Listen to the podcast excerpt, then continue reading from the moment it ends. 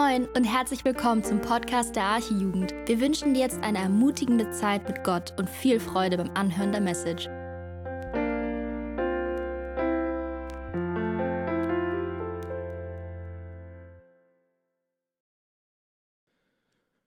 Einen wunderschönen guten Abend. Ich freue mich, dass ihr alle da seid, euch zu sehen. Ich bin Joel, so heiße ich und bin Teil des Jugendteams und ich darf heute Fortsetzung machen mit der Predigtreihe, nämlich der Nachfolge der Jüngerschaft ja, an Jesus Christus. Und wir haben gehört, dass Jesus uns aufruft, seine Jünger zu sein, also ihm nachzufolgen. Wir haben gehört, dass Jüngerschaft aber auch nicht etwas Leichtes ist, was mal ebenso gemacht ist, sondern dass es mit sehr vielen Herausforderungen auch verbunden ist. Das heißt, sobald wir Jesus nachfolgen, heißt es nicht, dass es uns immer gut geht, sondern eher im Gegenteil, menschlich gesehen, könnte es sogar sein, dass es uns schlechter geht. Mehr Herausforderungen, mehr Attacken auf uns. Denn du gehst als Jünger den schmalen, steinigen und gefährlichen Weg. Und Jesus fordert dich auf, dein Kreuz auf dich zu nehmen das heißt, alle deine alten sündigen Bedürfnisse beiseite zu wischen, loszulassen und nun Jesus vollkommen zu vertrauen. Und so gesehen ist es dann eigentlich auch keine schlaue Idee, Jesus nachzufolgen, denn wer, wenn wir ehrlich sind, gibt sehr gerne sein Ansehen auf. Wer wird gerne schief angeguckt? Wer verliert gerne möglicherweise seinen Freundeskreis, seine Familie? Wer beendet gerne seine Beziehung mit dem nichtchristlichen Partner? Wer sagt gerne Nein zu Partys, auch wenn der ganze Rest des Freundeskreises sagt, hey, komm doch, was machst du denn, was ist los mit dir? Du als Langweiler abgestempelt wirst? Wer stellt sich gerne auf einen öffentlichen Platz und predigt das Evangelium, während man weiß, dass 100 Prozent der Personen, die an dich vorbeigehen, dich als den größten Vollidioten abstempeln? Wer kämpft gerne gegen seine Sünden an, weil es doch eigentlich anstrengend ist, die ganze Zeit immer nur ja, zu kämpfen, gegen sich selbst anzukämpfen? Wer begibt sich selbst gerne in Gefahr, wenn wir hören, dass irgendwo, und da gibt es viele Länder, Leute aufgrund des Glaubens der Nachfolge verfolgt werden? Diese Probleme, diese ganzen Konflikte hast du nicht, wenn du Jesus nicht nachfolgst. Und nicht nur, dass es menschlich gesehen nicht schlau ist, diesen schmalen, steinigen Weg zu gehen, es ist auch menschlich gesehen unmöglich, diesen Weg zu gehen. Denn wenn ich daran denke oder mal nachdenke, wenn Jesus sagt, nimm dein Kreuz auf dich, dann weiß ich sofort, ich schaffe das nicht. Ich werde fallen, ich werde Sünde, sündigen, oder wenn ich daran denke, dass Jesus sagt, missioniere, geh raus und verkündige mein Wort, verkündige das Evangelium, dann denke ich, ich schaffe es auch nicht. Ich werde versagen. Wie soll ich denn so vielen Menschen, die verloren sind, das Evangelium weitergeben? Wie soll ich das denn schaffen? Wie soll ich Herzen verändern? Jüngerschaft ist etwas so Großes, was uns eigentlich vollkommen überfordert. Etwas, was menschlich gesehen völlig dumm und eigentlich auch unmöglich ist. Jesus ruft dich und mich also in etwas hinein, was göttlich ist. Er ruft dich, ihm, also Gott nachzufolgen, für ihn zu leben, für Gott zu leben, etwas Göttliches zu tun. Und so kommen wir zum heutigen Thema, denn um dieses Göttliche tun zu können, um Jesus nachfolgen zu können, brauchen wir etwas. Wir schaffen es nicht aus uns heraus. Wir brauchen etwas, was uns dazu befähigt und uns diese ganzen Herausforderungen, von denen ich gerade erzählt habe, aushalten lässt. Wo wir sagen, es ist uns wert, dass wir diese Herausforderung eingehen, Jesus nachzufolgen. Wir brauchen etwas, was uns eine andere Perspektive auf die Welt gibt. Wir brauchen lebendigen Glauben. Und die Frage ist jetzt so, was ist Glaube? Das ist immer so ein, so ein Wort und wir glauben, aber was ist Glaube? Glaube, und da können wir gerne mal einen Vers ranschmeißen, wird ganz cool in der Bibel definiert, nämlich im Hebräerbrief, Kapitel 11, Vers 1. Glaube ist eine feste Zuversicht auf das, was man hofft und ein Nichtzweifeln an dem, was man nicht sieht. Glaube ist also ein Vertrauen auf etwas, was uns Hoffnung gibt. Hoffnung auf etwas, was wir aktuell nicht sehen können, was wir nicht greifen können, wovon wir aber glauben und fest von überzeugt sind, dass es wahr ist, auch wenn wir es nicht sehen. Glaube heißt sich der Hoffnung so sicher zu sein, dass wir unser ganzes Leben davon abhängig machen. Und für einen Nachfolger von Jesus ist Jesus selbst diese Hoffnung.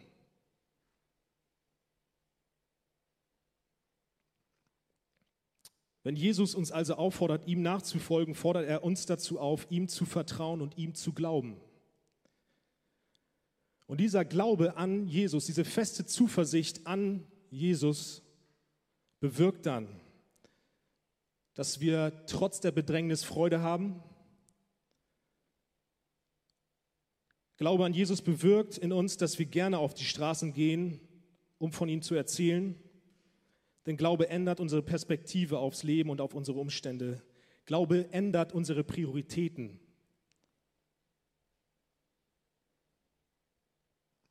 Glaube an Jesus bewirkt, dass wir ihm die Kontrolle über unser Leben geben, auch wenn es heißt, dass wir hier alles verlieren und die ganzen Menschen um uns herum uns nicht verstehen, was wir dann machen. Die nicht nachvollziehen, warum wir denn alles aufgeben. Lass mich nochmal Glaube vielleicht an einem Beispiel, an einer kleinen Geschichte erzählen oder erklären. Das ist eine Geschichte, die immer mein Papa ganz gerne erzählt, aber die passt eigentlich ganz gut, weil es ganz gut ausdrückt, was Glauben ist, was, ja, was eigentlich das ist, was im Hebräerbrief steht. Nämlich, es war mal ein Schiffsjunge, der die ganze Zeit unterwegs war auf der ganzen Welt mit dem Schiff. So ein ganz kleiner Junge, sechs Jahre sagen wir jetzt einfach mal. Und irgendwann kam ein großer Sturm auf und das Schiff, auf dem er sich befand, geriet in Notlage und die ganze Besatzung hatte Schiss. Selbst die erfahrenen Schiffsleute, die hatten so große Angst um ihr Leben und alle waren unruhig und hatten tierische Panik. Nur einer war ruhig auf diesem Schiff und tiefenentspannt und das war dieser kleine Junge. Dann kommt in dieser Panik irgendwann mal ein Besatzungsmitglied auf den kleinen Jungen zu und fragt ihn, hey, warum bist du denn eigentlich so entspannt? Merkst du denn gar nichts? Und die Antwort von dem kleinen Jungen war, mein Papa ist der Kapitän. Der kleine Junge war tiefenentspannt, weil er eine Hoffnung hatte, eine feste Zuversicht auf seinen Papa hatte, nämlich dass er heil dieses Schiff ans Land bringen wird. Auch wenn die ganze Besatzung nicht davon überzeugt war. Jesus fordert uns also auf, ihm so zu vertrauen, wie der kleine Junge sein Papa vertraut hat. Auch wenn dein ungläubiges Umfeld das nicht verstehen kann, dieses Vertrauen in Jesus, genauso wie die Besatzung nicht verstehen konnte, warum der kleine Junge seinem Papa so vertraut. Und so nun die Frage, woran glauben wir denn? Also an Jesus, okay, aber was bringt oder was heißt es denn, an Jesus zu glauben? Und zuallererst bedeutet es, an Jesus zu glauben, dass wir daran glauben, dass was hier in diesem Buch drin steht, dass das stimmt. Menschlich gesehen glauben wir also an ein Buch. Alles, was hier drin steht, in diesen, weiß ich nicht, wie viele Seiten das sind jetzt gerade, das glauben wir. Wir vertrauen darauf, dass das die Wahrheit ist. Wir glauben, dass das wahr ist. Wenn du also Jesus nachfolgen willst und Jesus vertrauen willst, dann ist Voraussetzung Nummer eins, dass du der Bibel glaubst. Denn wenn du diesem Buch hier nicht glaubst, dann wirst du auch niemals Jesus nachfolgen und Jesus nicht glauben. Denn Gott offenbart sich, Jesus offenbart sich durch dieses Wort, durch dieses Buch. Und unser Glaube gründet sich auf diesem Buch, Römer 10, Vers 17. Da heißt es, so kommt der Glaube aus der Predigt, das Predigen aber aus dem Wort Gottes, aus der Bibel. Und so möchte ich mal die Frage jetzt weiterstellen, was sagt denn die Bibel über Jesus? Wem vertrauen wir denn unser Leben an? Wer ist dieser Jesus? Ist es denn schlau, Jesus zu vertrauen? Ist es schlau, Jesus zu vertrauen und dadurch dann ihm nachzufolgen und diese ganzen Strapazen auf sich zu nehmen? Ist es schlau? Jetzt könnte ich viel erzählen, ich könnte jetzt versuchen, irgendwie von A bis Z mal die Bibel euch irgendwie so ein bisschen aufzudröseln. Das mache ich zeitlich bedingt mal nicht, sondern ich versuche euch mal anhand einer Bibelstelle zu erklären, wer Jesus ist, die uns ganz gut eigentlich zeigt und vor Augen führt, wer Jesus ist. Und dafür können wir mal in Kolosser Kapitel 1 und dann ab Vers 15 reinschauen, steht hinten dran, liest man gerne mit. Da heißt es nämlich über diesen Jesus, was in der Bibel über ihn ja, geschrieben steht, Jesus ist das Ebenbild des unsichtbaren Gottes. Der Erstgeborene, der über der gesamten Schöpfung steht, denn durch ihn wurde alles erschaffen, was im Himmel und auf der Erde ist das Sichtbare und das Unsichtbare, Könige und Herrscher, Mächte und Gewalten. Das ganze Universum wurde durch ihn geschaffen und hat in ihm sein Ziel. Er war vor allem anderen da und alles besteht durch ihn. Und er ist das Haupt der Gemeinde, das Haupt seines Leibes. Er ist der Anfang der neuen Schöpfung, der Erste, der von den Toten auferstand. Denn nach Gottes Plan soll er in allem der Erste sein. Ja, Gott hat beschlossen, mit der ganzen Fülle seines Wesens in ihm zu wohnen und durch ihn das ganze Universum mit sich zu versöhnen. Dadurch, dass Christus am Kreuz sein Blut vergoss, hat Gott Frieden geschaffen. Die Versöhnung durch Christus umfasst alles, was auf der Erde und alles, was im Himmel ist. Wem vertrauen wir also, wenn wir diese paar Verse sehen? Wir vertrauen dem, der Gott ist. Wir vertrauen dem, der hoch erhöht auf dem Thron sitzt. Wir vertrauen dem Schöpfer, der das ganze Universum in der Hand hält. Wir vertrauen dem, der schon immer da war, der keinen Anfang hat, sondern selbst der Anfang ist. Wir vertrauen dem, welcher vom Himmel herabkam, um am Kreuz für Sünder zu sterben, um sie von dem Tod zu bewahren. Wir vertrauen dem, der vom Tod auferstanden ist. Wir vertrauen dem, der bald zurückkommen wird und sich und uns zu sich nehmen wird sodass wir ewig bei ihm sein werden. Wir vertrauen dem, der uns sagt, wenn wir an ihn glauben, dass wir dann auch leben, selbst wenn wir hier sterben werden. Wir glauben an ein Leben nach dem Tod. Wir glauben, dass es nach diesem Leben hier erst richtig losgeht. Wenn wir also dem glauben, was in der Bibel steht, wenn wir glauben, was in diesem Buch hier steht, dann sind wir sehr schlau, wenn wir Jesus folgen und Jesus glauben, wenn wir ihm vertrauen. Denn wenn das stimmt, was hier drin steht, dann wären wir dumm, wenn wir ihm nicht vertrauen würden.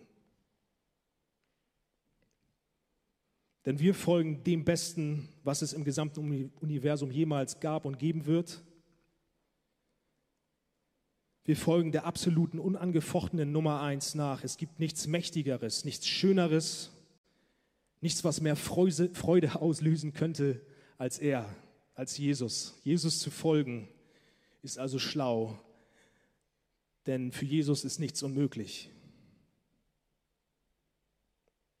Dann ist auch noch wichtig zu sagen, wir folgen nicht jemandem, der wie ein Diktator sich verhält. Jesus ist nicht ein Machthaber, der einfach bestimmt, und alles nach seinem Vorteil ausnutzt, der seine Nachfolger ausnutzt, also dich und mich ausnutzt. Nein, wir vertrauen der Liebe in Person. Wir folgen dem, der unser Bestes möchte. Wir sind Jesus wichtig. Es ist nicht so, dass wir ihm egal sind und er uns einfach darauf loslässt in die Gefahr. Wir vertrauen jemanden, der zutiefst vertrauenswürdig und glaubwürdig ist. Wir vertrauen jemandem, dem man gerne die Kontrolle übergibt.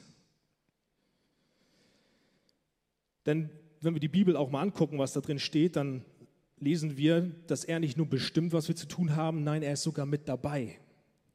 Matthäus 28, Vers 20 zum Beispiel lesen wir davon. Er überlässt uns nicht diesen übernatürlichen Aufgaben, was wir eigentlich aus uns selbst niemals schaffen können, also die Nachfolge.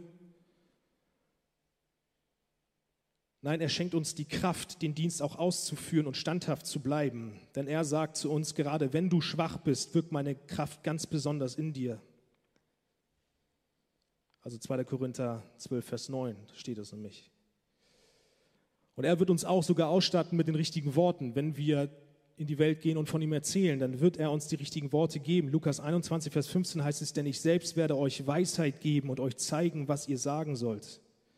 Und es gibt viele weitere Versprechen, die Jesus uns gibt, wie er uns unterstützt, auch in der Nachfolge und voll mit involviert ist und uns nicht allein lässt. Jesus vertrauen wir gern, denn Jesus kann uns nicht enttäuschen. Denn wenn wir der Bibel vertrauen, dann ist Jesus vollkommen genug für uns. In ihm haben wir alles, was wir brauchen. Wir brauchen nichts mehr als ihn. Wir sind sicher bei ihm. Und dieser Glaube an Jesus befähigt uns dann zu dieser Nachfolge, von der ich am Anfang gesprochen habe. Und das bedeutet, weil uns dieser Glaube zur Nachfolge befähigt, müssen wir daraus auch schließen, dass dieser Glaube Auswirkungen auf unser Leben hat. Lebendiger Glaube an Jesus, wenn wir Jesus vertrauen, der wird sich zeigen in jedem Leben von uns. Wenn du wirklich glaubst, dann wird dein Umfeld das merken, dass du an Jesus glaubst. Denn Glaube bewirkt Taten und die Menschen werden sehen, dass du ein Nachfolger von Jesus bist. Wenn deine Zuversicht Jesus ist, dann wirst du entsprechend so leben. Wenn du glaubst, dass Jesus genug ist, dann wirst, wirst du von ihm reden. Und es wird sich in deinen Taten widerspiegeln. Du wirst das tun, was er von dir verlangt. Und du wirst zu ihm halten. Und auch von der Thematik ist der Hebräerbrief voll. Kapitel 11 ist echt zu empfehlen, weil da sehen wir, wie Menschen, weil sie lebendigen Glauben haben, weil sie Jesus vertraut haben, Taten folgen lassen haben. Sie haben sie es gezeigt, sie haben für Jesus gehandelt, haben gewirkt.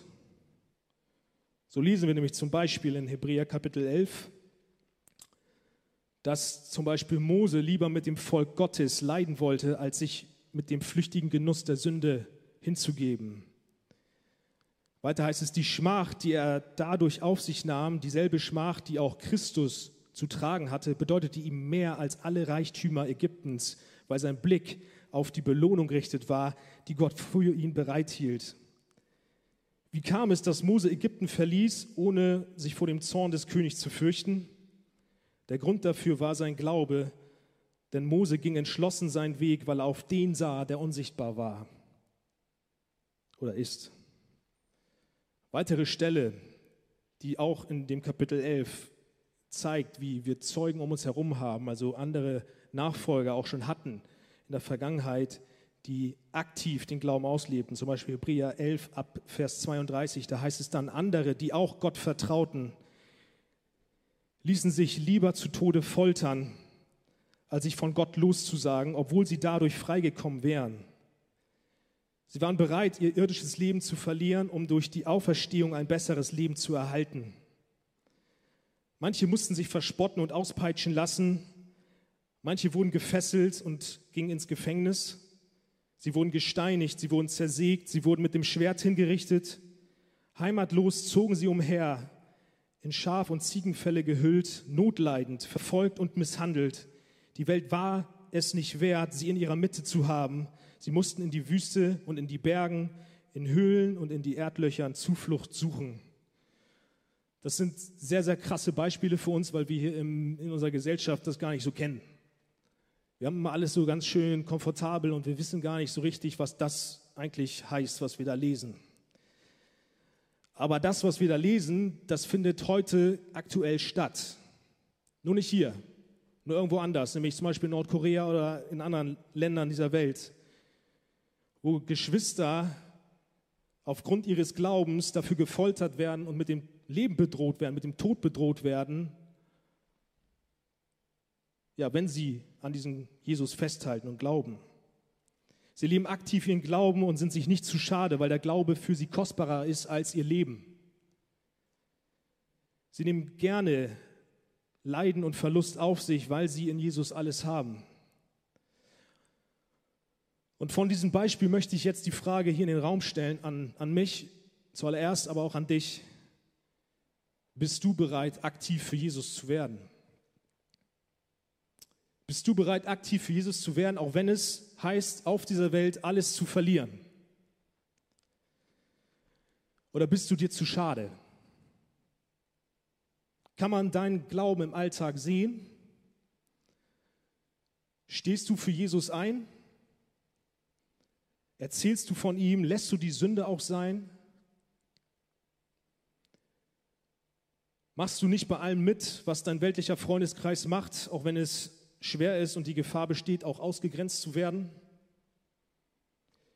Wie sieht es mit Pornografie und anderen Süchten aus in deinem Leben? Lässt du die Finger von Drogen?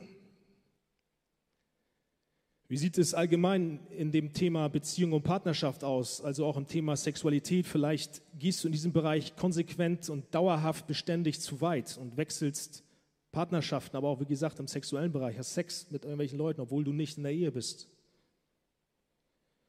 Liebst du deine Mitmenschen und lebst das aus, also Liebe ausleben, oder bist du vollkommen selbstverliebt?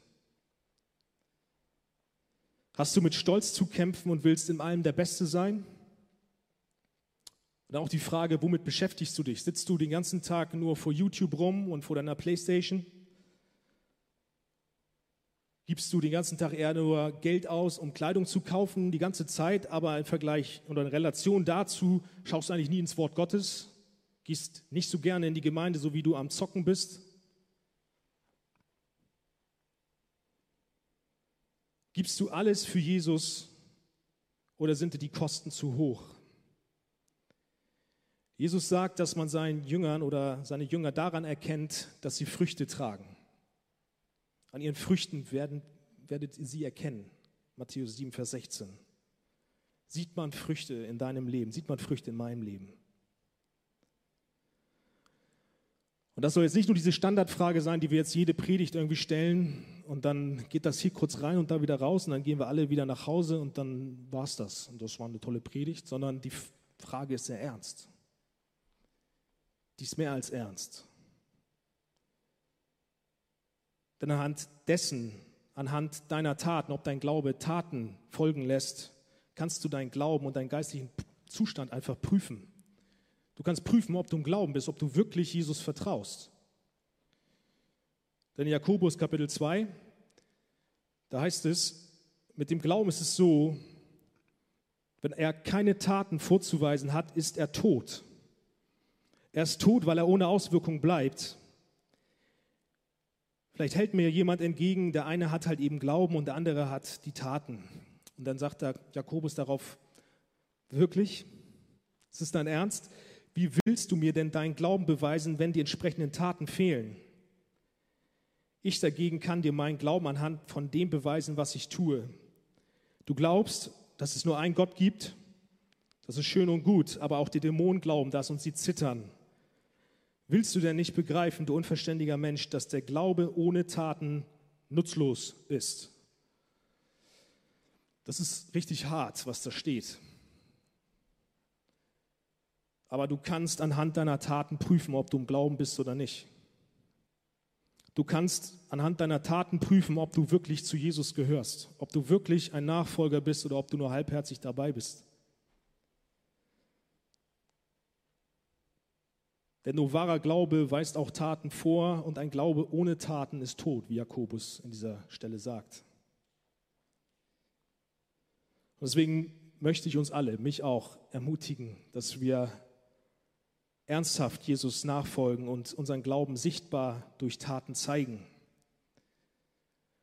Und da möchte ich uns auch gerade einladen, dass wir diesen Abend nicht einfach an uns vorübergehen lassen, wie, ja, wie einfach viele Abende, sondern wirklich uns prüfen nach Hause gehen, verändert nach Hause gehen und einfach auch für Jesus leben, ganz aktiv leben. Dass wir uns prüfen, ob wir Jesus wirklich glauben und wirklich vertrauen und uns auch von Jesus da dann korrigieren lassen, auch im Buße zu ihm kommen. Jesus, hilf mir auch wirklich zu glauben und zu vertrauen.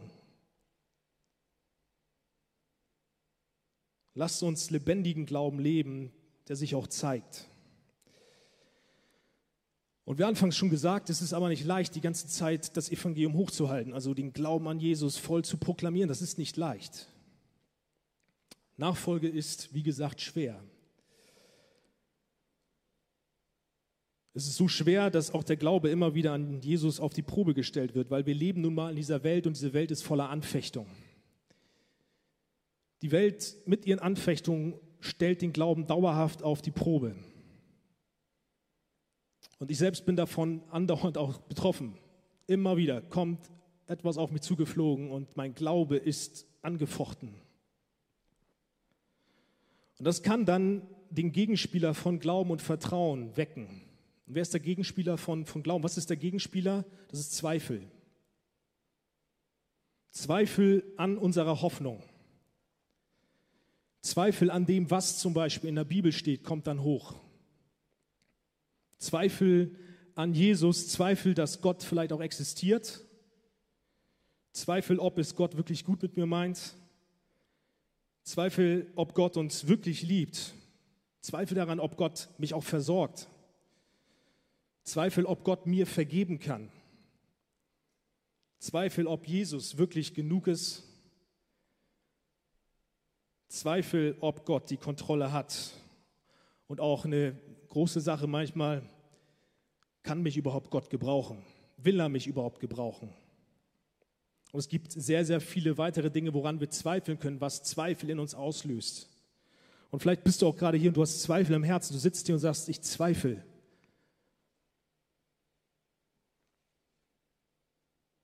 Der Kampf gegen den Zweifel, gegen den Unglaube ist ein zentraler Kampf eines Nachfolgers, eines Jüngers.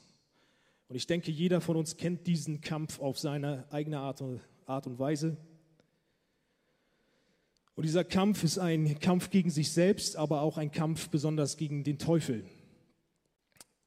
Und das sollten wir nicht vergessen. Wir haben es hier nicht mit fleischlichen Sachen zu tun, sondern wir haben es gegen dunkle Mächte auch zu tun, nämlich gegen den Teufel, der sich gegen die Nachfolger von Jesus stellt. Seine Hauptaufgabe ist, uns ins Zweifeln, ins Wanken zu bringen, unseren Glauben irgendwie zu durchrütteln. Er möchte kontinuierlich Zweifel an Gott auslösen. Er will nicht, dass wir eine feste Zuversicht in Jesus haben.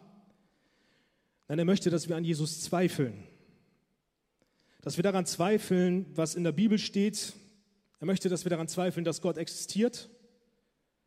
Er möchte, dass wir denken, dass es Jesus nicht mit uns gut meint. Er möchte, ja, dass wir denken, dass Jesus nicht genug ist. Er möchte, dass wir denken, dass Jesus uns nicht vergeben kann. Und er möchte, dass wir denken, dass Gott uns auch niemals gebrauchen kann. Er möchte, dass wir daran zweifeln, dass Jesus die Kontrolle hat. Er will den Glauben zerstören. Denn es gibt nichts, was er mehr hasst, als dass Menschen Jesus Christus verfol äh, verfolgen, vertrauen und nachfolgen. Er flüstert, also der Teufel flüstert uns dauerhaft Lügen ins Ohr, welche in uns Zweifel Gott gegenüber auslösen sollen. Und so lesen wir zum Beispiel in Johannes 8, 44, dass der Teufel, der Satan auch ja, als Vater der Lüge betitelt wird. Er verdreht die ganze Zeit das, was hier in der Bibel steht, um in uns Zweifel auszulösen. Aber dann müssen wir auch feststellen, dass beim Thema Zweifel, dass wir auch selbst davon, ja, sehr, selbst daran beteiligt sind. Denn das Problem ist, dass wir immer dazu neigen, eher auf die Umstände und auf uns selbst zu schauen, als dass wir auf Jesus vertrauen. Wir vertrauen Jesus nicht, dass er Umstände kontrolliert und uns Kraft und Fähigkeiten zur Nachfolge schenkt. Wir glauben eher dem, was wir sehen. Und wenn aus unserer Sicht etwas außer Kontrolle gerät oder nicht unseren Vorstellungen irgendwie entspricht, dann zweifeln wir direkt daran. Wir zweifeln an Jesus und an dem, was in der Bibel steht. Und hierzu gibt es eine sehr passende Geschichte, und ich denke, ein Großteil von euch kennt diese Geschichte. Das ist nämlich die Geschichte, wo Petrus auf dem Wasser geht. Matthäus Kapitel 14, da lesen wir diese Geschichte. Und da war es nämlich so, dass die Jünger, nachdem sie mit Jesus unterwegs waren, ins Boot gestiegen sind. Jesus blieb erstmal auf dem Land und die Jünger sind erstmal alleine los. Und plötzlich kam ein großer Sturm auf, ein großer Wind kam auf und Wellen umgaben das Schiff, so ein bisschen wie in der Geschichte mit dem kleinen Jungen am Anfang. Und die Jünger gerieten in panische Angst. Sie hatten Angst um ihr Leben. Und mitten in diesem Sturm kommt plötzlich eine Gestalt übers Wasser gelaufen und es war Jesus, der einfach mal vom Ufer gesagt hat, oh, ich gehe mal lieber jetzt ganz schnell zu meinen, zu meinen Jungs, zu meinen Jüngern, um sie zu beruhigen. Ich bin da. Und als die Jünger dann Jesus sahen, wie er auf dem See entgegenkam, da hatten sie erstmal gedacht, wow, das ist ein Geist. Sie haben Schiss bekommen. Und Petrus daraufhin fragt sofort, ruft zu Jesus rüber, hey Jesus, wenn du es wirklich bist, dann hol mich aufs Wasser. Zeig mir, wenn du es bist, dann lass mich jetzt aus dem Boot steigen, lass mich übers Wasser gehen zu dir und lass mich sehen, dass du es bist. Und was ist die Antwort von Jesus? Eine ganz kurze, die wir da lesen. Er sagt einfach nur, komm. Komm, Petrus. Und Petrus steigt aus dem Boot und geht tatsächlich plötzlich über das Wasser Jesus entgegen. Und was wir dann in der Geschichte lesen, ist, als Petrus ein paar Schritte gemacht hat oder vielleicht schon auch fast bei Jesus angekommen ist, dass plötzlich Grübeleien in Petrus losgingen. In Vers 30 von Matthäus 14, da heißt es nämlich, als er, also Petrus, den starken Wind sah, da fürchtete er sich. Und ich glaube, wir können uns alle in Petrus ein bisschen hineinversetzen. Wenn man dann auf dem See unterwegs ist, dann kommen plötzlich so Gedanken, denke ich mal, in einem Hoch, sag mal, was mache ich hier eigentlich? Das geht doch gar nicht. Ich kann nicht auf dem Wasser gehen, das konnte ich noch nie, ich habe das noch nie gemacht, jetzt kann ich auf dem Wasser gehen, das geht nicht. Ich kann vielleicht noch nicht mal schwimmen und jetzt kann ich auf dem Wasser gehen. Ich kann nicht auf dem Wasser laufen, das konnte ich noch nie und unter mir geht es jetzt 30 bis 40 Meter in die Tiefe es ist dunkel unter mir, ich weiß nicht, was unter mir irgendwie am Schwimmen ist, was für komische Tiere das sind. Und zudem sind auch um mich herum große Wellen und der Sturm, der ist voll präsent. Ich kann nicht auf dem Wasser gehen, ich, ich werde ertrinken. Und dann kommt vielleicht so, kamen noch so Gedanken in Petrus hoch, wie, warum bin ich denn überhaupt dem Ruf Jesu gefolgt? Warum bin ich Jesus gefolgt, als er gesagt hat, komm, weil ich werde doch jetzt ertrinken. Wenn ich jetzt sterben werde, was für ein Idiot war ich, dass ich aus dem Boot gestiegen bin. Petrus merkt also, dass er eigentlich der Situation auf dem Wasser nicht gewachsen ist und er fängt an zu zweifeln. Er fängt an zu zweifeln daran, dass er einfach nicht imstande ist, auf dem Wasser zu gehen Denn der Glaube, der ihn aufs Wasser holte, war plötzlich weg, weil er auf sich und seine Fähigkeiten und auf die Umstände geschaut hat, anstelle auf den geschaut hat, der ihn aufs Wasser gerufen hat.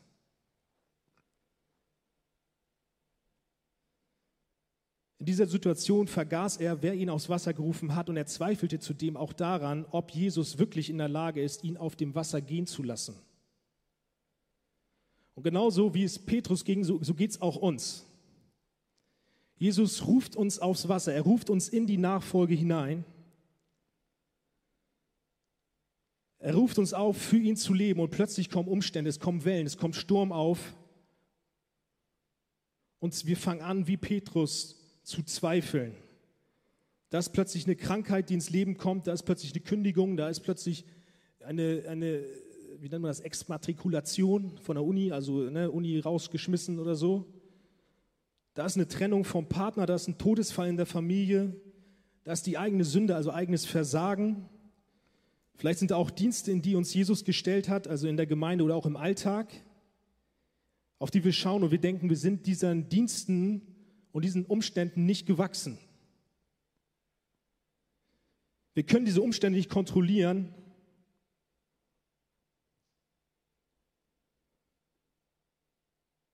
Und dann sind da auch vielleicht Situationen, für die wir schon lange beten, aber da verändert sich nichts und wir fangen an zu zweifeln. Wie Petrus, wir zweifeln an Jesus.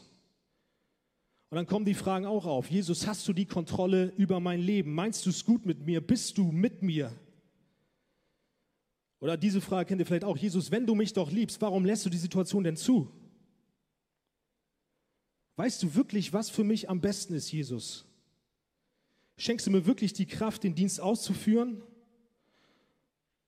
Und wenn wir dann an Zweifeln sind, dann kommen wir schnell zu dem Entschluss, lieber ganz den Dienst vielleicht zu lassen. Und vielleicht kommen wir auch dann zu dem Schluss, ach, vielleicht ist die Nachfolge doch nicht so eine gute Idee. Wenn, wenn das das Ergebnis der Nachfolge ist, dann lasse ich das lieber ganz.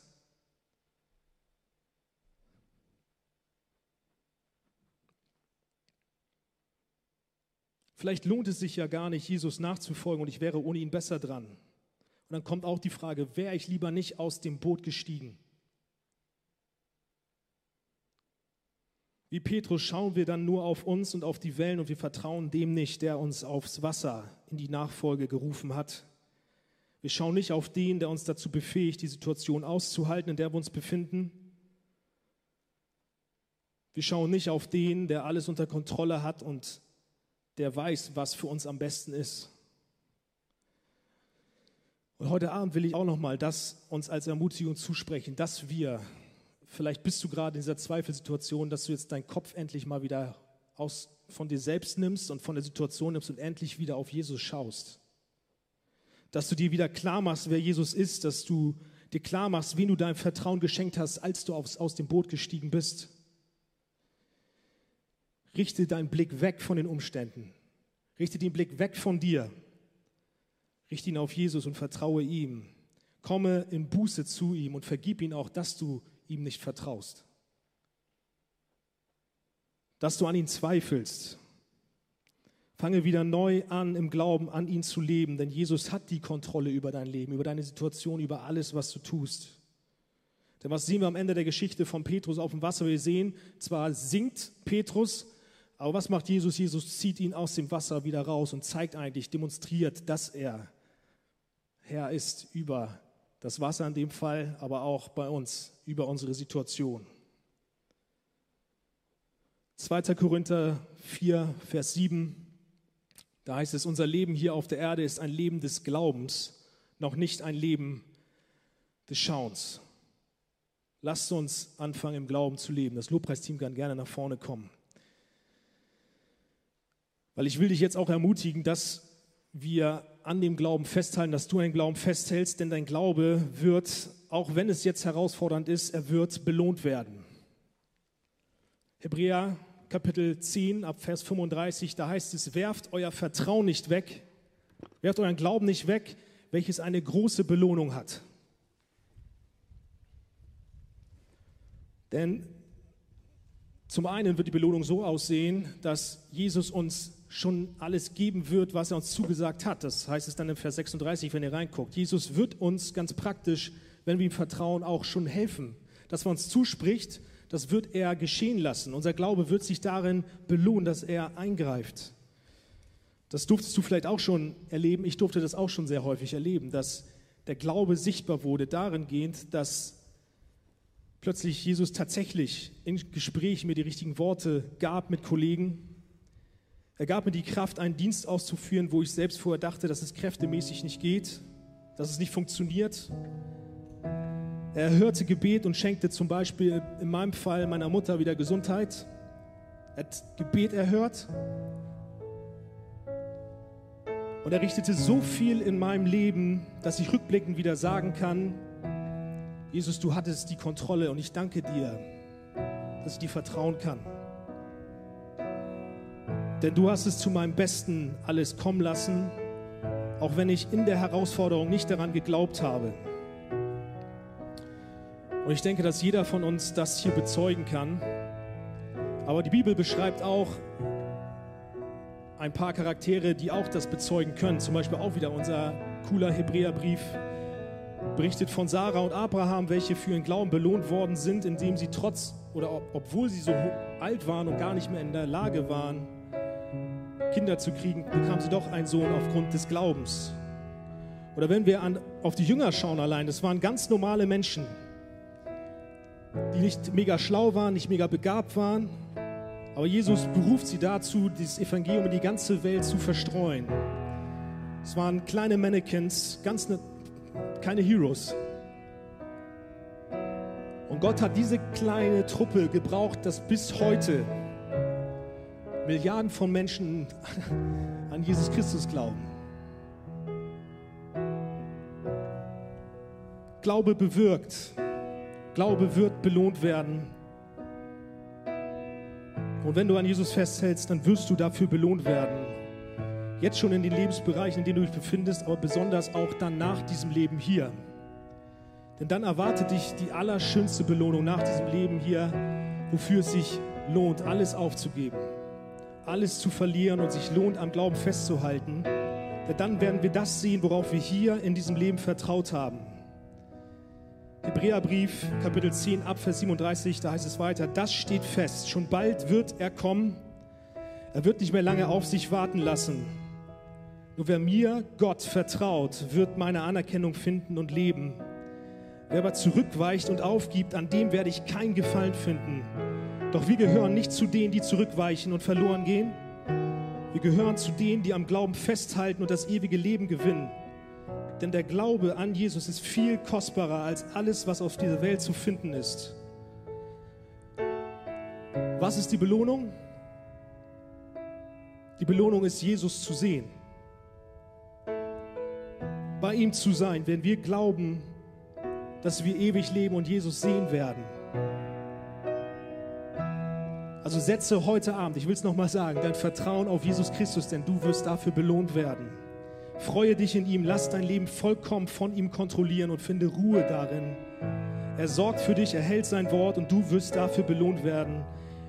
Bitte auch Jesus Glauben zu schenken. Und da möchte ich auch noch dich ansprechen, der du hier bist und du vertraust Jesus noch nicht. Noch gar nicht. Oder du hast ihm mal vertraut, aber hast dieses Vertrauen weggeschmissen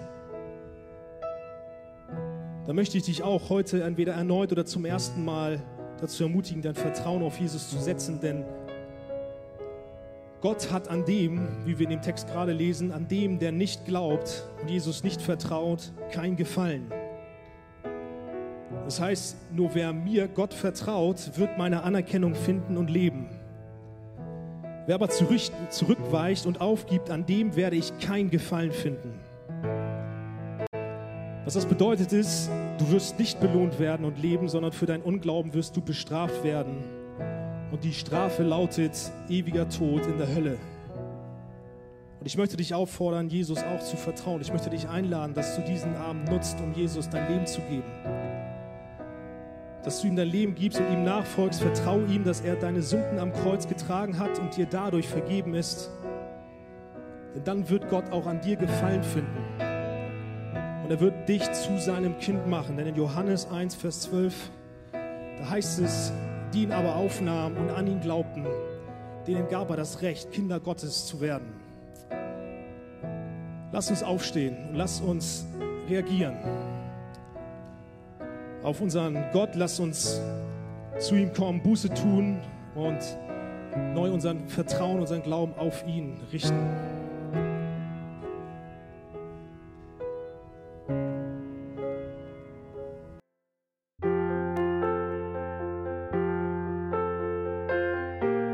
Wir freuen uns, dass du heute mit dabei warst. Wir als Archijugend sind fest davon überzeugt, dass Gott auch heute durch sein Wort spricht und hoffen, dass du ihn durch diese Predigt besser kennenlernen konntest. Weitere Beiträge von uns findest du auch auf unseren Social Media Kanälen oder unter archijugend.de.